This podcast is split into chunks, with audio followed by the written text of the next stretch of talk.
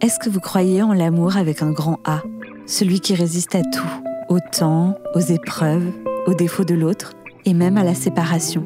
Si ce n'est pas le cas, Maureen et Paul risquent de vous faire changer d'avis. Ils se rencontrent pour la première fois au collège et se rappellent comme si c'était hier de ce sentiment intense, cette impression d'être frappé par la foudre avant de se perdre de vue et de se retrouver au lycée. Malheureusement, à 16 ans, on n'est pas toujours armé pour aimer sainement. Maureen et Paul vivent des situations familiales compliquées et n'arrivent pas à ne pas faire porter leur faille à l'autre. Ils finissent par se faire du mal tout en s'aimant très fort. Paul prend la décision de partir. Elle est détruite, il est détruit. Elle refait sa vie, devient maman, il sombre dans la drogue dure. Les jours, les mois, les années passent, mais ils s'aiment pareil qu'au collège. Paul refait surface un jour, sept ans après, et ils se retrouvent pour ne plus se quitter.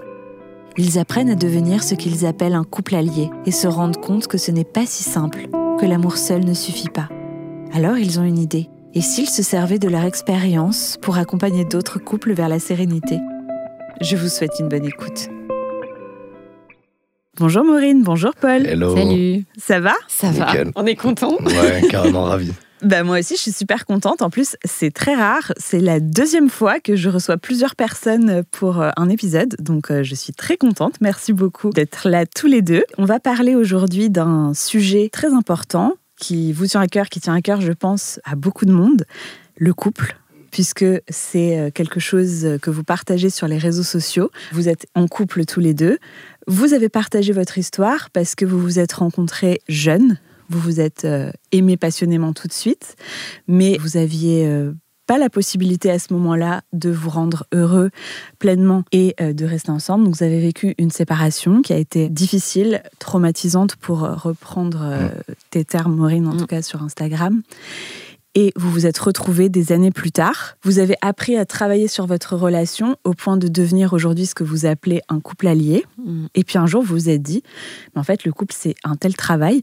Pourquoi on n'aiderait pas d'autres personnes à réussir à être euh, apaisées dans leur couple Et aujourd'hui, c'est votre métier. En plus de vous épanouir dans votre vie privée, ça vous a ouvert aussi euh, une voie professionnelle. Donc, je trouve ça très intéressant. Et donc, forcément, on va revenir sur vos débuts Ouais. avec euh, l'histoire euh, quand elle n'était pas aussi heureuse que ce qu'elle l'est aujourd'hui. À quel âge vous vous êtes rencontrés déjà, s'il vous plaît? Je ne sais pas qui veut commencer. Ouais. On s'est rencontrés à 12 ans, Waouh voilà, au collège, au collège, dans cette vie-là, Dans cette vie-là, oui. pour moi. Euh, ouais, à 12 ans. Ok. On était en sixième, ouais. C'est là qu'on s'est rencontrés. Et en fait, euh, il y a eu euh, deux séparations. Il y a eu euh, quand on était au collège, on s'est séparés une première fois. Et on s'est retrouvés au lycée. Parce que quand tu vous dites vous vous êtes rencontrés en sixième, vous vous êtes rencontrés dans le sens amoureux, vous vous êtes pas Ouais. connus, vous vous êtes mis ensemble en sixième. Oui, très rapidement en fait. On, Ouais, ouais. on est tombés dans la même classe et en fait, euh, assez rapidement, euh, on s'est demandé à sortir ensemble. euh, voilà, après tout ce qui a pu se passer, euh, entre guillemets, euh, dans le sensoriel, quoi. Il y, a- il y a des choses qui se sont activées en tout cas en moi. Tu pourras peut-être Moi, je m'en toi. souviendrai toute ma vie. Pour moi, c'était un Big Bang. C'est vrai? Ah ouais, totalement. Ce que je disais d'ailleurs avant d'arriver, ça a vraiment été un Big Bang dans le sens où j'ai l'impression que ça a activé euh, énormément de choses et que ça a permis l'expansion en moi sur plein de dimensions, ma personnalité, mon amour, mon ouverture euh, au monde, à l'extérieur, enfin incroyable. Donc vraiment euh, une impulsion euh, énorme et une attirance euh, spatiale quoi. Mm. Et du coup, je me souviens que ça m'a beaucoup chamboulé et que j'étais autant attiré que je, je pouvais éprouver aussi beaucoup de répulsion, tu vois. Ouais. Il y avait quelque chose de très, Qui te faisait presque très fort peur. qui faisait peur. Ouais, totalement, j'étais pétrifié. Ouais, à 12 Ah oui, ans oui. en plus, euh, j'imagine que c'est pas facile Ah, de. bien sûr. Parce que c'est la découverte de cette émotion. Ouais, c'est-à-dire qu'on comprend pas trop ce qui se passe en fait, fondamentalement. Moi, je sentais de mon côté, en tout cas, qu'il y avait une attraction. Et puis, c'est ce que je dis souvent, c'est un peu le prototype qui est né. Tu vois, ce que Mm. je veux dire, c'est que d'un seul coup, je, je vois Paul, je sens qu'il y a quelque chose qui se manifeste dans mon corps que je ne comprends pas, mais qui en tout cas est puissant. Et à partir de là, Paul devient une référence en fait, en grandissant dans euh, ce que j'attends d'un homme, ce que je veux d'un homme, ce que je ne veux pas, euh, ce qui me plaît, ce qui me plaît pas. C'est comme si au fur et à mesure des années euh, qu'on était ensemble ou séparés, il était toujours là en fait. C'est vraiment à ce moment-là, il y a quelque chose qui s'est gravé en moi et je le rejoins complètement sur l'idée de la répulsion aussi. Moi, je crois que très vite, j'ai connecté à quelque chose de l'ordre du répulsif. Et on dit souvent, bah, c'est un peu comme des aimants. Tu les mets du même côté ou du moins dans le bon sens, boum, c'est grosse attraction, mais il suffit que tu les retournes de l'autre côté l'un et l'autre. Et là, d'un seul coup, ouah, tu peux pas les approcher en fait. Ouais. Et c'était vraiment ce jeu euh, relationnel entre nous euh, dès le début en fait. Ouais, dès le début. Puis du coup, bah, on, assez rapidement, on s'est proposé de sortir ensemble. Ouais. le truc de l'époque. Tu vas sortir avec moi. Voilà. Avec un petit papier dans la classe. Ah dans ouais, bah, c'était ça. classe. C'est ça, c'était les mots, c'était les mots. Enfin voilà, et puis. euh, Petit mot gravé sur la table Tout, aussi. ouais, on, s'était fait passer le, le- le message. Et du coup, on s'est mis ensemble quelques mois. Et puis, euh, très rapidement, bah, il y a eu quelques petites euh, péripéties, on va Ouais, dire, où, euh, voilà, qui nous ont fait lâcher quelque part un, un petit peu. Mm. Et je pense que déjà, d'entrée, vu la puissance de cette connexion, euh, alors à 12 ans, on est, complètement des enfants. On ne savait pas du tout quoi en faire. Et puis, euh, je pense qu'on a voulu aussi, euh, pas rapidement mettre un terme, mais du moins, c'était OK. À l'époque de, de OK, on se sépare, chacun fait, fait sa vie, on, on est tout jeune, donc il y a beaucoup de choses à voir, etc.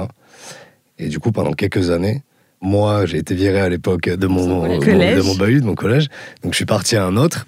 Et on, a- on s'est tenu un peu au courant. Je me souviens, on s'envoyait quand même quelques messages Sur MSN. sur MSN, Ouais, tout ça. Voilà. Euh, on s'est tenu un peu au courant quand même dans nos vies. Quoi. Il, y avait, il y avait déjà, à cette époque-là, là, 13-14 ans, là, où on s'envoyait de temps en temps, tous les 4-5 mois, un petit message. J'espère que tu vas bien, qu'est-ce que tu deviens. Euh, Voilà, histoire de rassurer un petit peu dans le lien. Quoi. Vous vous laissiez pas partir, quoi. Ouais. Vous aviez euh, ce côté Ouais. un petit peu à vouloir euh, garder le lien malgré tout. Mais sans avoir la conscience de ça. Ouais, bien sûr. Tu vois, c'est vraiment avec du recul, on l'analyse et on l'observe de cette manière-là. Et donc, on peut proposer une interprétation de bah finalement on voulait Mm. pas lâcher le lien mais quand Mm. on y était je sais pas si on le conscientisait de cette manière-là tu vois Et donc vous vous retrouvez après au lycée plus tard, vers 17 ans? Plutôt Plutôt 15 ans et demi 15 ans et demi, 15 16 ans et demi, ouais. seconde quoi Mhm. on allait faire 16 ans Ouais, ouais.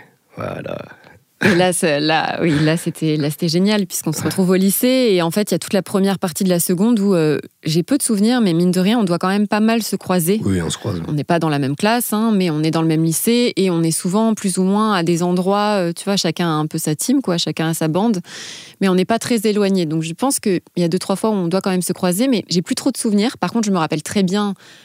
Même euh, c'était même pas fin seconde encore. Enfin, c'était euh, mai quoi, printemps seconde, tu vois. Enfin, on se rapproche tranquille de l'été.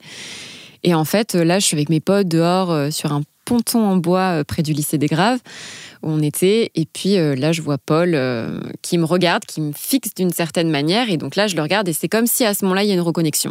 Mhm. Tu vois, mais elle est, elle est concrète. C'est-à-dire que ce qui s'est manifesté en moi quand je suis au collège, tout se réactive à ce moment-là et je le regarde d'une manière dont, dont je l'avais pas regardé depuis longtemps. Et du coup, il vient me voir sur le ponton et donc euh, bah, très provoquant, euh, comme à cette époque-là, comme toujours. Et je sais plus, il me dit bah alors, euh, qu'est-ce que tu fais là, petite Maureen? Enfin voilà, il y a, il y a- il y a déjà du jeu, il y a déjà un peu de provocation, mais il y a déjà du rapport de force aussi qui se manifeste entre nous.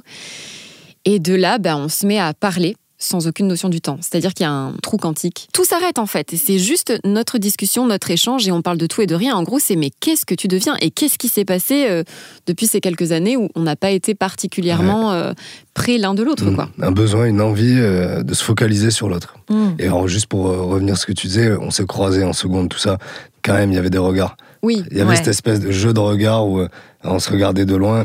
Il y avait quelque chose qu'on ne conscientisait pas forcément. ouais. Mais en tout cas, dans le ressenti, c'était là, pour ma part. Et ce qui est intéressant, c'est qu'à cette époque-là, en plus à cet âge-là, c'est vraiment sur le, le ressenti et l'instinct. Et là, c'était vraiment très instinctif. C'était- C'est maintenant, euh, on va se voir, quoi. On aurait pu se voir des mois en arrière, c'était pas le moment. Là, ça l'est. Et votre relation, elle naît donc à ce moment-là vers euh, 15 ans et demi. Et elle ressemble à quoi? Des meilleurs potes.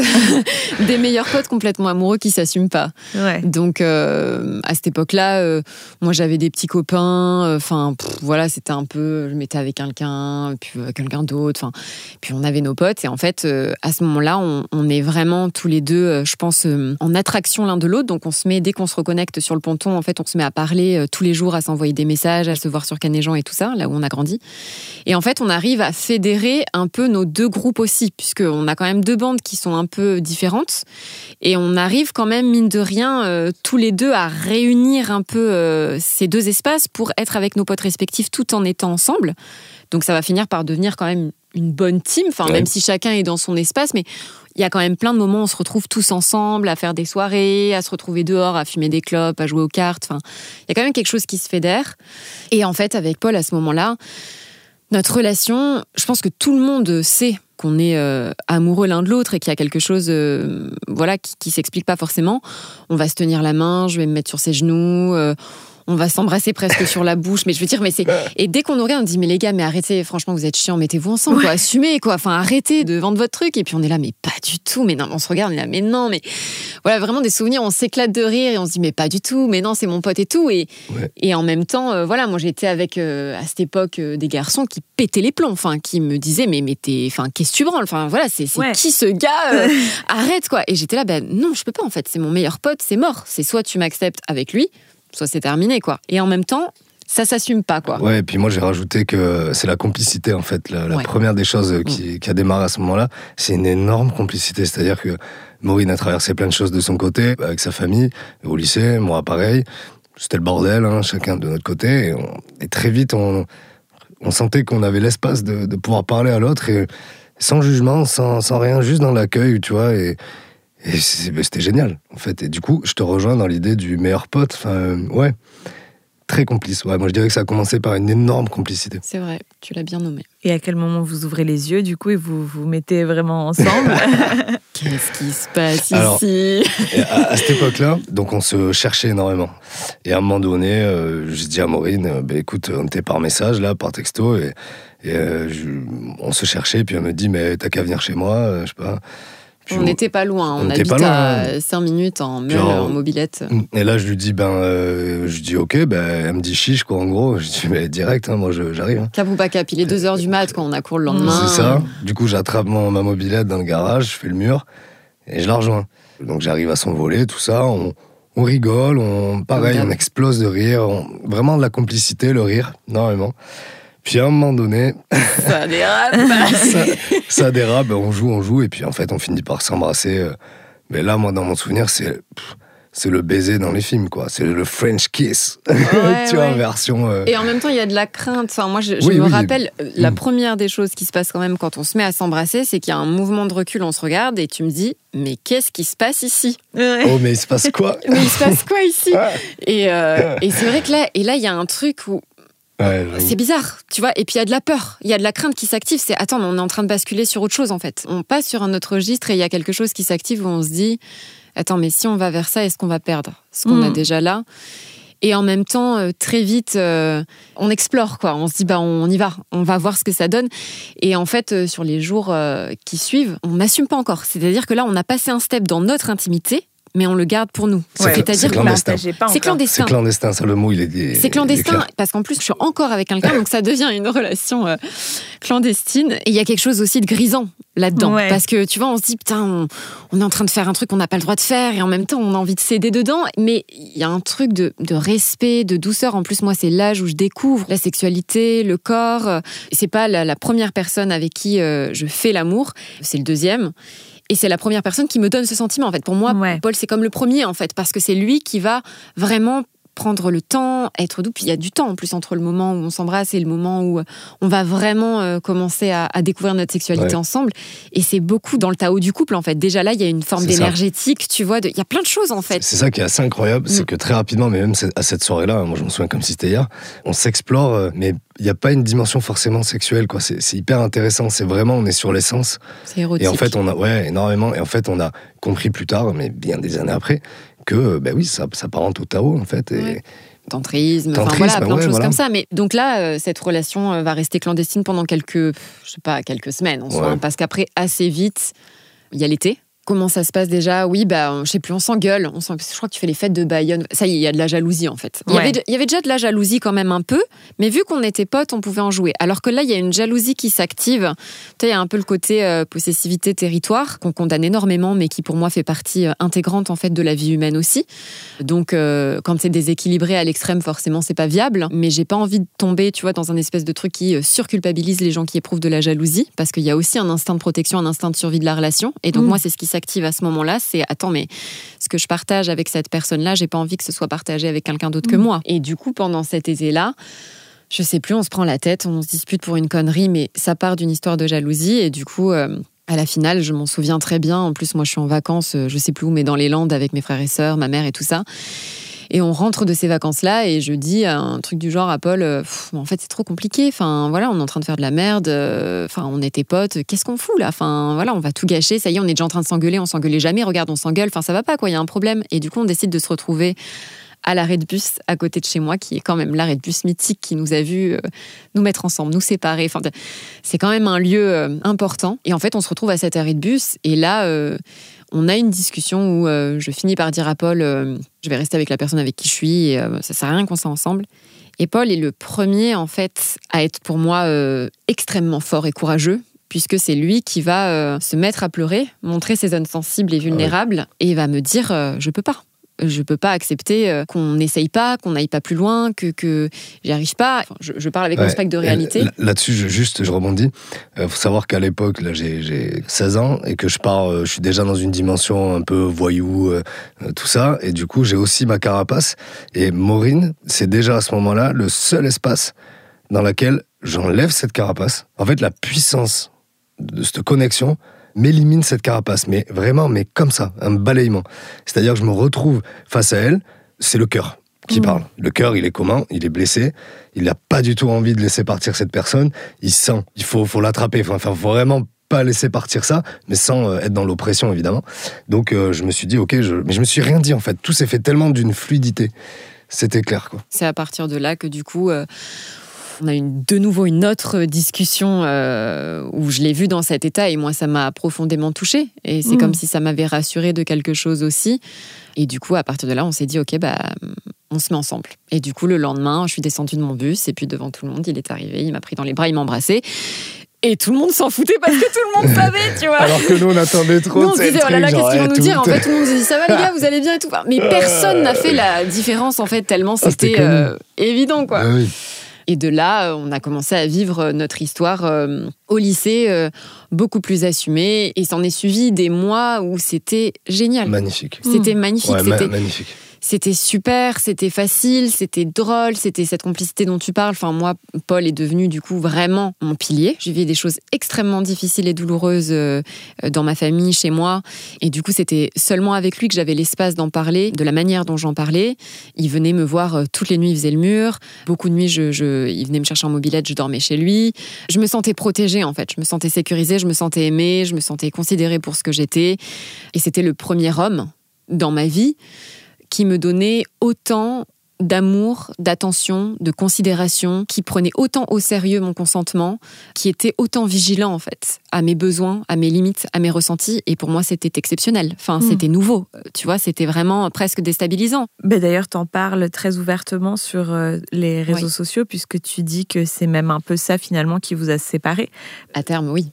Oui, à terme, oui, parce que c'est tellement quelque chose qui était inhabituel pour toi et tu avais ce syndrome de l'enfant blessé qui pense qu'elle est indigne d'amour et du coup qui n'accepte pas en fait cet amour euh, à sa juste valeur et qui a ce syndrome de te dire c'est impossible que quelqu'un m'aime comme ça parce que bah, ton lien d'attachement justement par rapport à ce que tu avais reçu de tes parents n'était pas euh, le lien d'attachement que tu méritais. Complètement. D'où le fait que euh, pour moi, euh, dans une relation de couple, euh, le plus challengeant, c'est pas toujours d'aimer l'autre de la manière dont il a besoin d'être aimé, c'est aussi de se laisser aimer. En tout cas, pour moi, ça a été vraiment ça, mon plus gros travail, qui a mené à une deuxième séparation à ce moment-là. Euh, parce que justement, alors il y a plusieurs choses hein, qui expliquent le fait qu'on se soit séparés, mais entre autres, parmi ces raisons-là, il y avait le fait que j'étais strictement incapable d'accepter qu'on m'aime. Parce mm. que bah, accepter l'amour de Paul, ça venait remettre en question le désamour parental, du moins ce que j'estimais être du désamour, mais que je ne pouvais pas concevoir à cette époque-là. Donc c'était choisir entre l'amour de mes parents ou choisir entre l'amour de Paul. Et donc préserver, bah, euh, entre guillemets, ce que je voulais croire à cette époque, c'est, euh, bah non, mais tant pis si je suis mal aimée, je suis aimée. Euh, tu vois, euh, tant pis s'il y a de la maltraitance, tant pis s'il y a des abus, euh, je suis aimée, au moins il y a du lien, il y a quelque chose. Et Paul me proposait une nouvelle version de l'amour et je me disais, mais c'est pas possible, il va finir par me faire du mal aussi, il me ment, il, fait semblant, il me manipule, parce qu'en en fait, il mm. venait remettre en question tout le système dysfonctionnel dans lequel j'étais. Et toi, de ta fenêtre, Paul, comment tu le ressentais? Est-ce que tu arrivais à conscientiser tout ça? Est-ce que tu le ressentais que Maureen avait du mal à accepter ton amour? Comment tu le vivais? Bah, Au tout début, déjà, dès, le moment où on s'est mis ensemble pendant des mois, ouais, ça a été l'âge des découvertes, moi j'ai envie de dire. La période des découvertes, donc euh, tout était plus ou moins fluide. Et, euh, c'est vrai qu'au bah, bout d'un moment, ça commençait à se complexifier. Moi, je percevais déjà à ce moment-là que euh, il y avait, y avait de la, de la résistance. Euh, alors que euh, on voyait bien que notre amour était quand même super fluide, qu'il ouvrait des portes, qu'il cassait des barrières. Et à ce moment-là, j'étais vraiment dans l'élan de, mais comme j'ai toujours un peu été, voilà, d'ouvrir ses portes et, peut-être du coup j'ai été euh, aussi trop pressant, mais euh, sans vouloir forcer les choses. Mais en tout cas, moi, j'ai ce souvenir de d'être euh, toujours ok pour aller de l'avant, enfin pour pour parler de certaines choses. Enfin, déjà dans la recherche de, du lien, quoi, de explique-moi qu'est-ce qui va pas, je me remets en question, tu vois. Il y avait quand même cette dimension-là. Et, de l'autre côté, pour, pour te répondre, sur ma fenêtre aussi, ce que moi je vivais, c'est que mon challenge, c'est que déjà à l'époque, moi j'avais déjà commencé quelques, enfin, un an et demi en arrière, euh, à commencer à avoir certaines addictions, tout ça.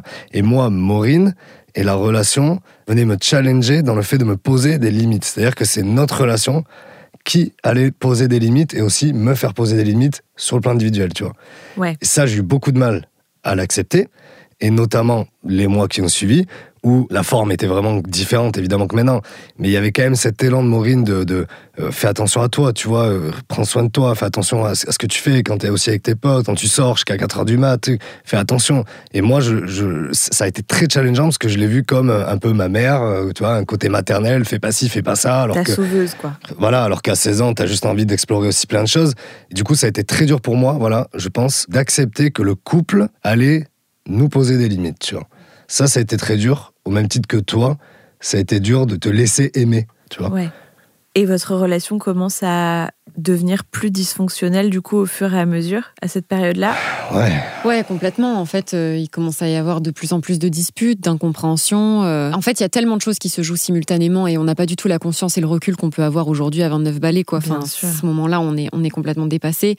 Et je crois qu'il y a, ben, moi, ce que je rejoue de ce que j'observe dans ma famille, parce que ben, voilà, il y a tout le système familial qui indirectement me conditionne. C'est quoi un couple? C'est quoi aimer? C'est quoi poser des limites? C'est quoi protéger l'autre? Et donc, tout ce que j'observe entre mes parents et aussi de la manière dont on euh, relationne avec moi au sein de ma famille, mes parents vis-à-vis de moi, crée un petit peu ma carte du monde avec beaucoup de limites. Et puis je suis dans un système familial très dictatorial, très oppressant, très opprimant, très humiliant. Et du coup, bah, mon couple devient euh, l'arène dans laquelle je vais tenter de me rendre justice.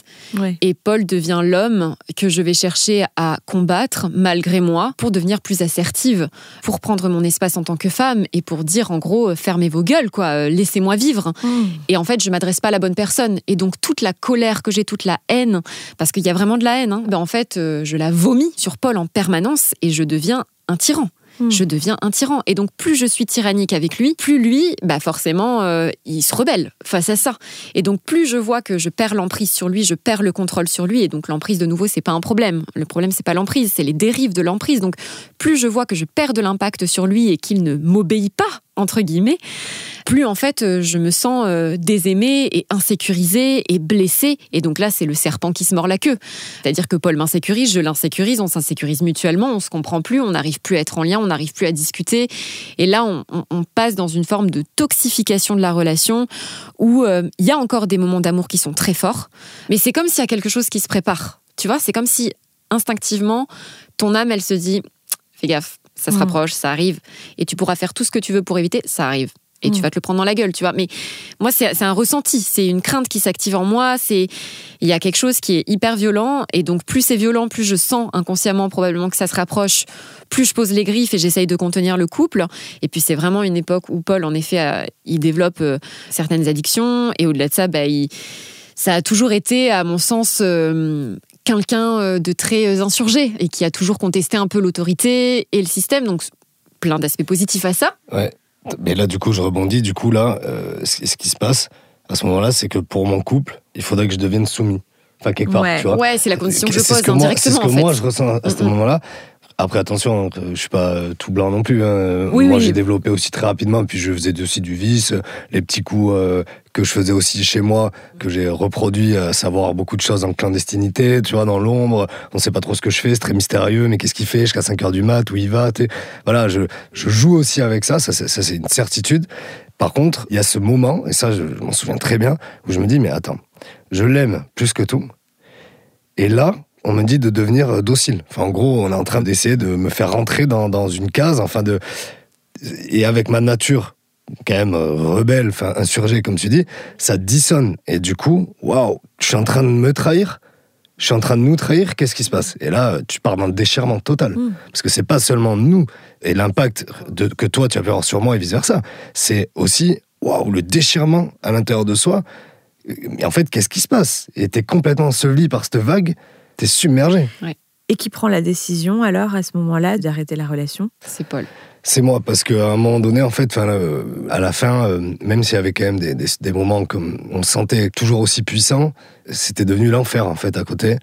Et on était malheureux, c'était très dur. Et, euh, j'ai traversé après dans ma vie d'autres périodes très compliquées. Et pourtant, pour moi, ça reste la plus puissante à cette époque, que ce soit dans les moments magiques et puissants, je vais le dire comme ça, et dans les moments de dépression ou de malheur. Je crois que c'est la seule fois de ma vie où j'ai autant été dans les deux.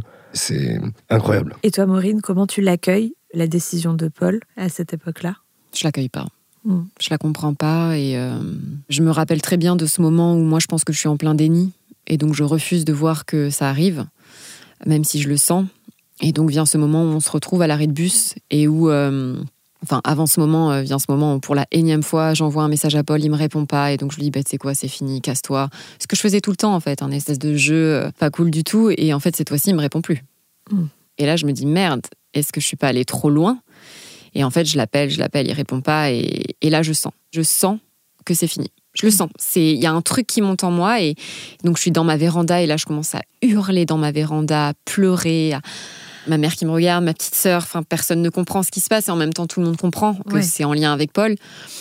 Du coup, bah, on, finit par euh, se retrouver à l'arrêt de bus. Mais ce qu'il faut savoir, c'est que ça, c'est quelque chose que j'ai occulté pendant des années. C'est-à-dire que c'est en retrouvant Paul la troisième fois qui m'a fait me rappeler qu'on s'était vu à l'arrêt de bus. Parce que moi, pour survivre, je pense que j'ai occulté ce moment. C'est une amnésie traumatique, quoi. Exactement. Et du coup, on se retrouve à l'arrêt de bus et maintenant, voilà, je m'en souviens très bien. Et donc, euh, en gros, euh, j'accélère, mais euh, il me dit, on est dans deux mondes différents, on part dans deux directions différentes et c'est plus possible pour moi. Je t'aime, mais j'y arrive plus. J'y mm. arrive plus. Et là, à ce moment-là, j'ai beau lui dire tout ce que je veux, c'est fini il y a quelque chose qui se brise, c'est-à-dire que je vois que je n'ai plus aucun impact, plus aucune emprise. Que tu l'as perdu. Je l'ai perdu. C'est fini. Et je le sais, tu vois. Et il y a quelque chose d'inéluctable qui est insoutenable.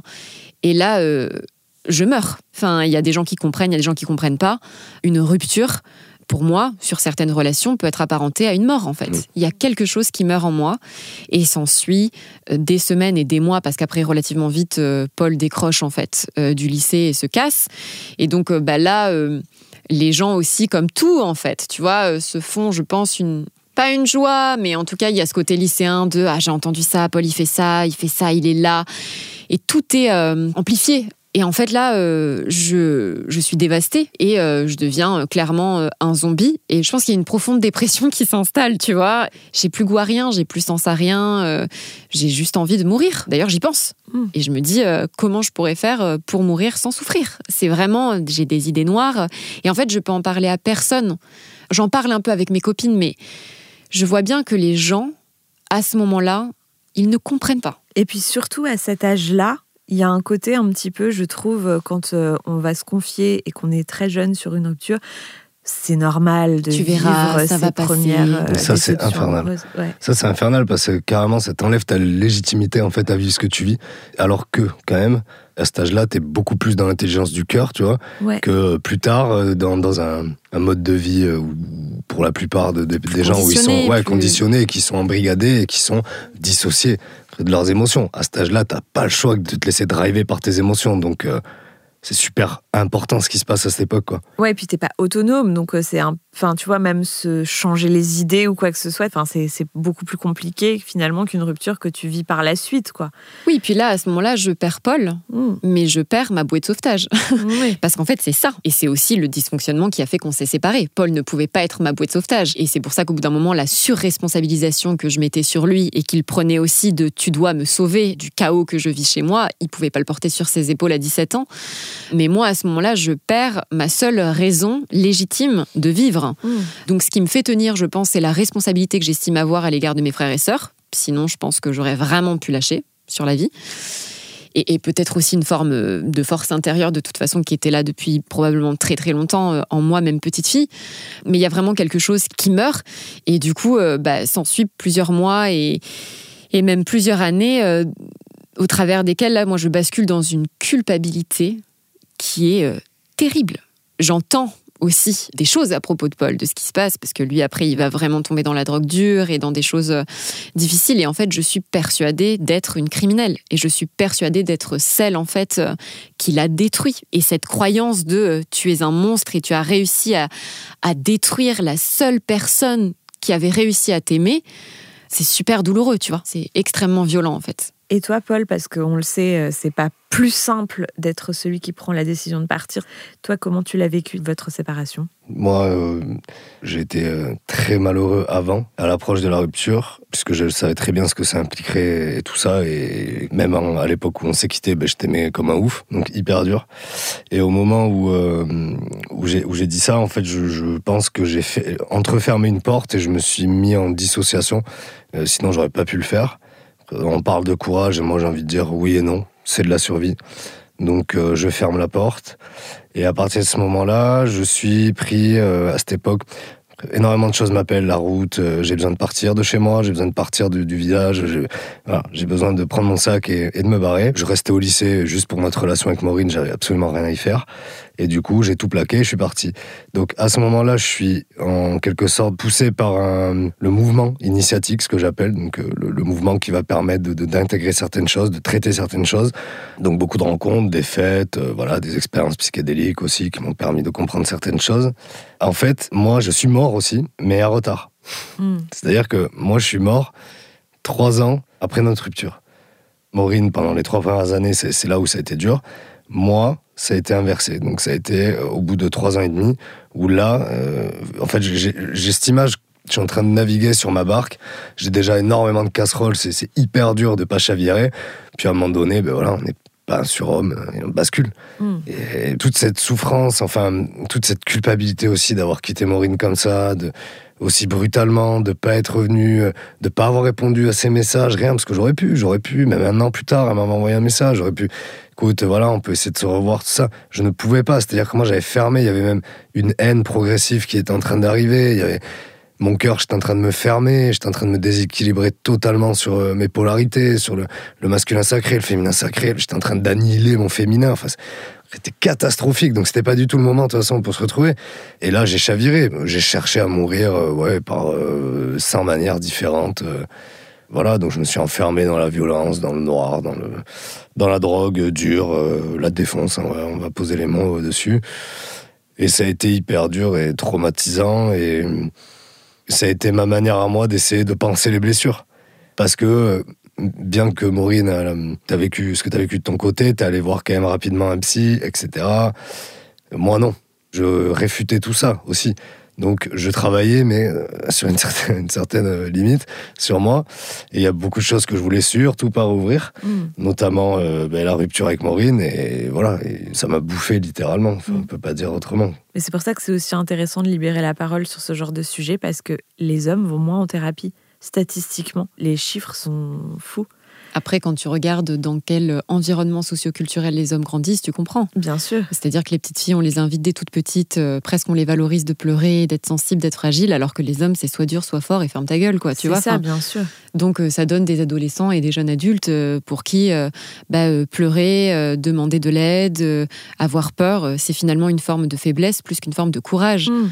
C'est ça. donc c'est ce qui s'est passé pour toi, en effet. Ouais, c'est passé pour moi. Et puis je pense qu'en dehors de ça, parce que j'étais toujours quand même dans le, les milieux alternatifs et, euh, la marginalité, donc euh, j'étais quand même sans arrêt en train de me déconditionner hein, quand même d'énormément de choses et, surtout par rapport au conditionnement voilà sociétal tout ça. Par contre, je pense que c'est plus que je ça m'était impossible de travailler sur moi parce que j'ai rencontré plein de gens sur la route. Plein On peut tous à un moment donné être dans la place un peu du thérapeute très très momentanément. J'ai parlé énormément avec beaucoup de personnes. Je ne pouvais pas parler de nous. J'aurais aimé à cette époque-là exploser en sanglots, quoi, tout lâcher, tout, mais je ne pouvais pas. C'était pas possible parce que j'avais le cœur qui avait tellement donné aussi dans cette relation. Mais c'est ma responsabilité qu'il était épuisé. En fait, c'est ça. J'ai toujours cette image d'être parti avec les jauges presque à plat.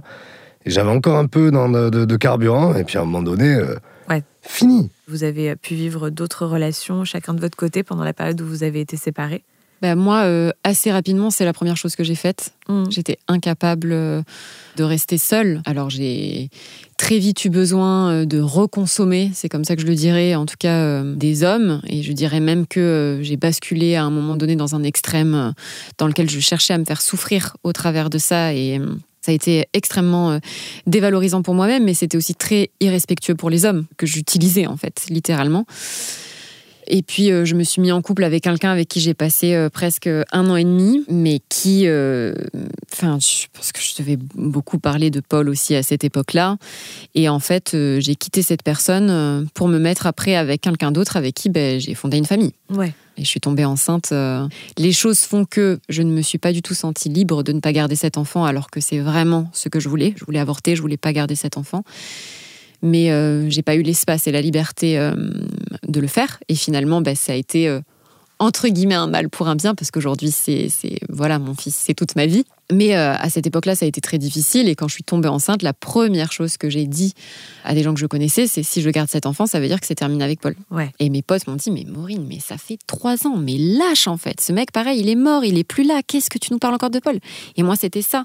Et en fait, je crois que quand Paul explique que lui, bah, trois ans plus tard, parce qu'il a appris ma grossesse d'ailleurs à Canéjean, mais quand trois ans plus tard, lui, il a basculé dans le dur, et ben moi, en fait, c'est là où j'en suis sortie avec mon fils, parce que, en fait, c'était soit j'aimais mon fils et je reniais Paul, soit je continuais d'aimer Paul et je reniais mon fils. Ouais, c'est comme En ça fait, j'avais, bah, moi, c'est comme ça que je l'ai vécu. Mm.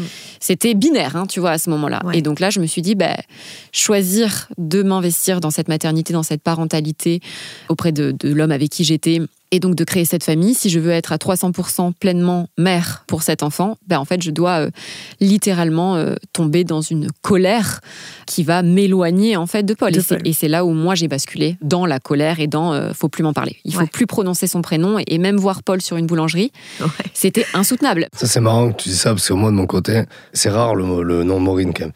Et du coup, pareil, dans des films, tout ça, des fois, je regardais, j'adore la vie, parce qu'elle te renvoie euh, pile au moment où il faut, quoi. Et du coup, j'entendais Maureen, c'est pareil, ça, me- ça me m'explosait le ventre. Mm. Ça me faisait des décharges dans tout le corps, et puis ça activait une haine aussi euh, Mm. énorme, quoi.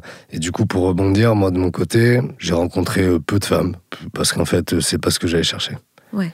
Moi, je savais que euh, la, la femme que j'aime, euh, c'est Maureen, tu vois. Et même, mais c'est ça qui est dur à comprendre, c'est que même si je développais une haine et tout ça, ou que j'avais fermé la porte, je voulais plus y penser, je savais à l'intérieur de moi. Je ne suis pas parti pour trouver une femme. Mm. Je suis parti pour aller explorer, pour aller euh, aussi me casser la gueule concrètement. Puis pour fuir une souffrance Et euh, pour qui fuir était une à souffrance. cette époque-là dans votre couple. Exactement. Mais pas que. Voilà, l'appel aussi de l'aventure et, autres. Et euh, une certaine quête aussi spirituelle aussi. C'était des grosses étapes aussi initiatiques. Mais en tout cas, voilà, j'ai rencontré euh, peu de femmes et euh, j'ai vécu peu de choses parce que c'est pas ce que je cherchais. C'était pas ce Non, que non, tu non, cherchais. c'était pas du tout ça. Et quand tu as appris que Maureen avait fondé une famille, est-ce que tu as vécu les choses comme elle? Parce qu'elle, elle dit qu'elle s'est dit euh, le fait de devenir mère, ça veut dire que c'est fini avec Paul. Est-ce que toi, à ce moment-là, tu te dis aussi, ça y est, Maureen m'a vraiment définitivement échappé, elle a fondé sa famille, c'est terminé? Pour te répondre, j'étais tellement dans le déni que euh, je me souviens très bien, j'étais repassé à Canéjean alors que j'y étais plus depuis des années et je revois un pote qu'on avait en commun qui me dit Tiens, tu sais pas, Maureen, elle est enceinte. Enfin, elle va accoucher. Et euh, puis moi, dans le déni total, ouais, j'en ai rien à faire. hein. Pourquoi tu me dis ça enfin, Et ça m'a détruit aussi. Bah, Parce quelques qu'en fait- jours après, c'est Parce qu'en fait, ce qui est marrant, et là, nous, on a observé des synchronicités incroyables avec Maureen dans, dans notre histoire, même quand t'es pas ensemble. C'est-à-dire que le moment où elle a accouché, c'est le moment où moi, je suis parti dans la drogue dure. À deux, trois jours près. hein. donc, on est vraiment dans le. euh, tu vois, euh, Ouais, ouais. dans l'espace-temps, on est miroir. complètement. Ouais. Enfin, moi, j'y crois totalement. J'ai aucune. C'est ma vérité. Enfin, je veux dire, c'est. Il n'y a, y a pas de vérité absolue. En tout cas, il y a des synchronicités pour moi qui sont. C'est prouvé, c'est là, quoi. C'est. Donc voilà. Donc c'est vrai que là, ça a été le, le point de bascule. Donc comment je l'ai pris concrètement, je, je te dis, je pense que j'ai pas vraiment conscientisé, comme euh, la plupart des choses que je faisais à cette époque-là. Je conscientisais peu de choses, je faisais tout à l'instinct, et puis ça a dû me continuer de me détruire. Voilà. Mais en tout cas, tu t'es pas dit, c'est inconcevable pour moi qu'on soit une famille recomposée. C'était pas de l'ordre du rejet. Ah, c'était que tu te disais qu'elle t'échappait, mais c'était pas. Je pouvais euh, même pas me dire ça. Impossible. Je ne pouvais pas me laisser l'espace ouais, de me dire ah ben donc ça veut dire que je- je- non rien de Ouais. tout ça c'est waouh mur néant, direct mur direct je, je veux pas en entendre parler pourquoi vous me parlez d'elle tu vois? Et euh, j'étais vraiment dans, dans, un, dans un déni total. hein. Ouais. C'est- quelque chose d'extrême. hein. Enfin, c'est... Et je me laissais pas du tout la place d'y penser. C'est ça qu'il faut comprendre. Ah, c'est pas évident hein, de reparler de tout ça. Et en même temps, c'est réparateur. C'était ce que Ouais, ça fait du bien. non, ça fait du bien, mais euh, je, je me vois en même temps. là. J'ai le corps qui, qui fait espace. mais- Je te vois, c'est pour ça. non, non, mais euh, Et puis vous avez parcouru beaucoup de chemin depuis, donc j'imagine que c'est presque émouvant aussi Ouais. de revenir sur ces totalement. périodes. Toujours. Tu sais, c'est fou parce qu'on en a beaucoup parlé entre nous, beaucoup parlé à d'autres, euh, et on a beau raconter, à chaque fois, on est pris dans les mêmes moments, par les mêmes émotions, et en même temps, ce que j'étais en train de me dire en écoutant Paul, c'est que euh, pour nous, parce que re-répéter des histoires traumatiques peut être tout autant euh, traumatisant, mais pour nous, finalement, euh, il y a quelque chose de l'ordre de la réparation. En fait, la c'est comme si à chaque fois, un peu plus, moi, je le réentends parler de ça avec son spectre de réalité. Il me réentend, je m'entends parler, il s'entend parler, on s'entend parler. Et du coup, on revisite des parties qui ont été extrêmement douloureuses et sensibles. Et c'est comme si on venait, dans nos mots, y ajouter davantage de compréhension, de douceur, d'amour, de compréhension. Et donc, c'est très réparateur, en fait, tout ça. Et toi, comment ça se passe dans la famille que tu construis? Mm. Est-ce que tu euh, te jettes tête euh, baissée dans cette relation? Et tu penses plus trop à Paul Moi, dans cette relation, euh, au début même, euh, quand très vite je, suis dans cette relation, déjà ça va très très vite. Et moi, Paul est toujours là. Et je pense que d'ailleurs, euh, voilà, bah, les deux premières années où je suis avec cette personne, je parle de Paul très régulièrement. À tel point que les souvenirs que j'en ai, c'est qu'au bout d'un moment, j'ai plus le droit d'en parler. Ça devient interdit d'en parler. Et puis, on, me donne le sentiment, en tout cas, que bah, ce que j'ai vécu avec Paul, c'était faux. Et donc, euh, bah, c'est ce que je finis par croire, parce que j'entends tellement tous les jours que tout ça c'était faux, tout ça c'était pas vrai, on m'aimait pas pour de vrai, que à la finale, je finis De par la part du père de ton fils à ce moment-là, oui. Et du coup, bah, je finis par euh, renier en fait cette histoire d'amour et me dire, bah, en fait, tout ça c'était du fake. Euh, si tant est que même aujourd'hui, alors que c'est plusieurs années qu'on s'est retrouvés, il y a encore des fois où on n'est pas d'accord et on me dit, mais si, on a fait ça, on a dit ça, et je suis, ah, mais non, mais non, mais non. Tellement je pense que j'ai euh, annihilé la possibilité en fait que ça existe Ouais. pour survivre aussi et pour faire couple et famille dans le système dans lequel j'étais à ce moment-là. Et du coup, bah, moi, quand je tombe enceinte, euh, j'ai beaucoup de difficultés à accepter mon enfant. C'est-à-dire que je choisis de devenir sa mère, entre guillemets, mais c'est extrêmement douloureux pour moi. Je suis très jeune. Je tombe enceinte, j'ai 20 ans, j'accouche, je viens juste de faire 21 ans, enfin j'ai 21 ans et demi, cela dit.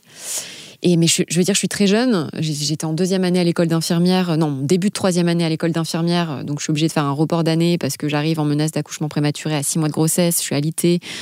Mon fils sort à 34 semaines, c'est un préma.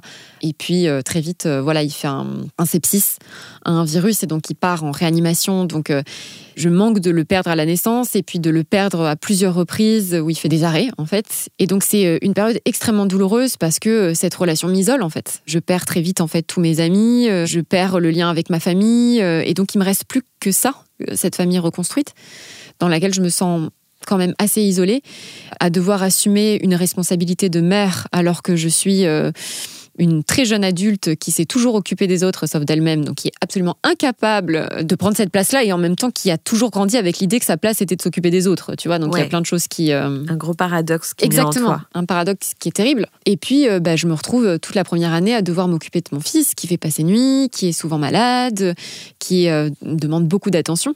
Et je suis seule. Je suis seule parce que son père euh, euh, finit ses études et puis après il travaille. Et je me sens extrêmement isolée et euh, je peux en parler à personne. Parce qu'en fait, euh, bah, si j'en parle et si je dis que je vais pas bien, on va me prendre pour une folle et puis on va me dire que j'ai un problème et puis on va dire que je suis instable émotionnellement et dangereuse pour mon enfant. Et donc, c'est tout ce que traversent énormément de mères. Surtout à, à ton époque, à ton Surtout époque, à dans sens époque. aujourd'hui, la parole se délie beaucoup. Exactement. On offre aux femmes la liberté. Ah, mais il y a 8 ans de ça, c'était pas comme ça. Pas hein. du tout, ouais. Pas du tout. surtout à mon époque, surtout dans le couple dans lequel j'étais à cette époque-là. Et donc, c'est extrêmement douloureux. Et en fait, bah, moi, clairement, même si je pense qu'instinctivement, il y a, une partie de moi qui a aimé mon fils à la minute où j'ai su qu'il était là, il y a aussi une partie qui l'a rejeté. hein. Mais euh, j'ai appris à devenir mère chaque jour un peu plus. J'ai appris à aimer un peu plus mon enfant. J'ai appris à m'attacher à lui. Ça n'a pas été euh, à 300% inné, en fait. Euh, Surtout de là où je venais et de, de l'enfance que j'avais eue avec mes propres parents. Et donc, tout ce qui se réactivait, parce que pour moi, bah, mon petit bout, il me renvoyait à la petite fille que j'avais été et au manque que j'avais pas eu. Donc, euh, c'est là que je me suis dit, il faut absolument que je me fasse accompagner. Sinon, euh, là, je vais reproduire, je vais réitérer des choses. familiaux. Donc il faut absolument que je sois accompagnée. Et c'est là que j'ai commencé une thérapie. Donc j'étais quand même jeune, j'avais 21 balais. Et euh, tu vois, j'ai 29 ans, bah, j'ai jamais arrêté parce que Ouais. c'est devenu une supervision et tout ça. Et je pense que c'est absolument, en tout cas pour moi, ça a été absolument indispensable indispensable, vital, et c'est ce qui m'a sauvée. Mais c'était euh, extrêmement douloureux et ça a vraiment été un moment où j'ai complètement euh, oublié Paul. Ça a été la, seule fois, la seule période de ma vie sur les, trois premières années de mon fils, du coup, où euh, je pensais presque plus à Paul. Les seules fois où j'ai été traversée par Paul, c'était mes rêves. C'était les moments où, de manière complètement inopinée, il était là. Et par contre, quand je me réveillais, c'était d'une violence qui était terrible. Des fois, je me réveillais en larmes. Et donc très vite, bah, je reprenais la machine, tu vois, et je me disais, ok, métro, boulot, dodo, euh, voilà. Et c'était, et je me réanesthésiais. Et donc ça a été le seul moment où je pouvais en le ressentir. Et t'en parlais avec ton psy de ta relation avec euh, Paul, où tu te concentrais sur euh, ton rôle de mère, tes traumas d'enfance, etc. Alors, un peu tout à la fois, mais on va dire que j'en ai très peu parlé. Puis c'était toujours très, très succinct. Voilà, j'avais du mal à aller vraiment en profondeur. Et en fait, bah, ça a été le jour où puisque la personne avec qui j'étais à cette époque m'avait proposé à deux reprises en tout cas de se marier et j'avais toujours dit non. Et je sais que pour euh, beaucoup de personnes, euh, ça peut paraître plus engageant de faire un enfant que de se marier, c'est vrai. Par contre, euh, quand tu vois le nombre de divorces derrière, en fait, faire un enfant avec quelqu'un, ne t'empêchera pas d'aimer ton enfant et d'être profondément engagé et attaché à ton enfant. Par contre, pour moi, l'idée du mariage, de la manière dont je le représentais, c'était un engagement qui n'investissait pas moi et mon enfant, mais moi et un homme. Et ça, c'était inconcevable pour moi. C'est-à-dire qu'il y avait vraiment quelque chose qui euh, dissonnait la première fois qu'on m'a demandé en mariage. Au départ, j'ai dit oui, mais j'ai eu une angoisse, une dissonance. C'était absolument horrible et je ne portais pas la bague de fiançailles. Je ne mmh. pouvais pas. Et quand cette personne avec qui j'étais me disait mais pourquoi tu portes pas sa bague? Enfin c'est voilà c'est humiliant pour moi. Enfin je comprends pas, tu l'assumes pas. Qu'est-ce qu'il y a? Je là, je, peux pas, je peux pas. Jusqu'à un moment donné j'ai dit non en fait je peux pas. Je suis pas prête à me marier. Et en fait moi la trahison elle était là. C'est-à-dire que je me disais je pense inconsciemment que me marier à un autre homme là c'était vraiment trahir Paul.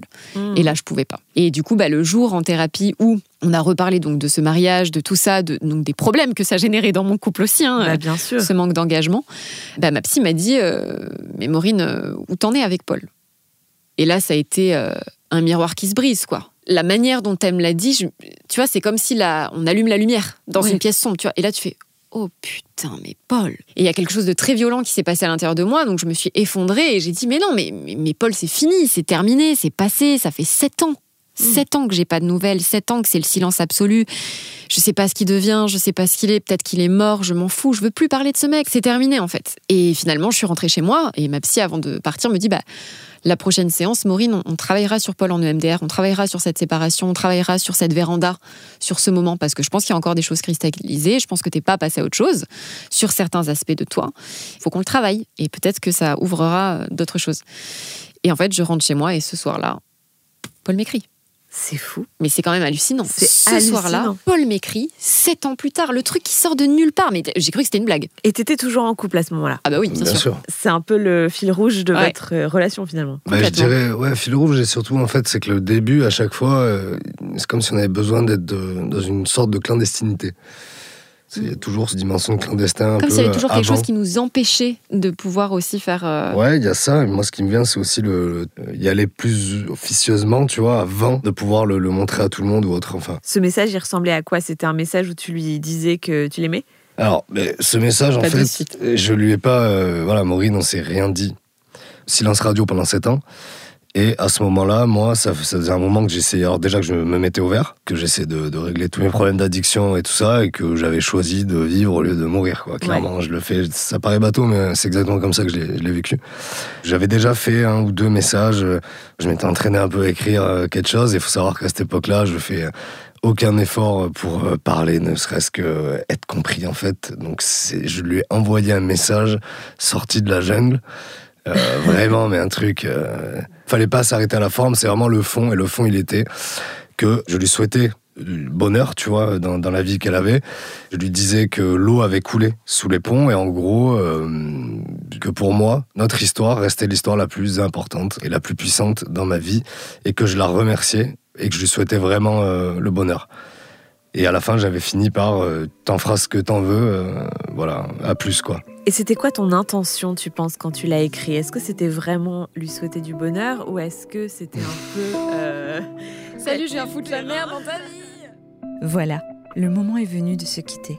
J'espère que vous avez apprécié cet épisode. N'hésitez pas à me suivre sur les réseaux sociaux comme Instagram, Pauline-du-bas Virage. Et si vous voulez soutenir Virage et me donner de la force, vous pouvez mettre 5 étoiles sur vos plateformes d'écoute et mettre un commentaire si vous m'écoutez sur Apple Podcast. Ça aide énormément pour la visibilité. Je vous donne rendez-vous la semaine prochaine pour découvrir un nouvel invité, un nouveau parcours et se faire embarquer dans un nouveau virage. En attendant, prenez soin de vous et bonne semaine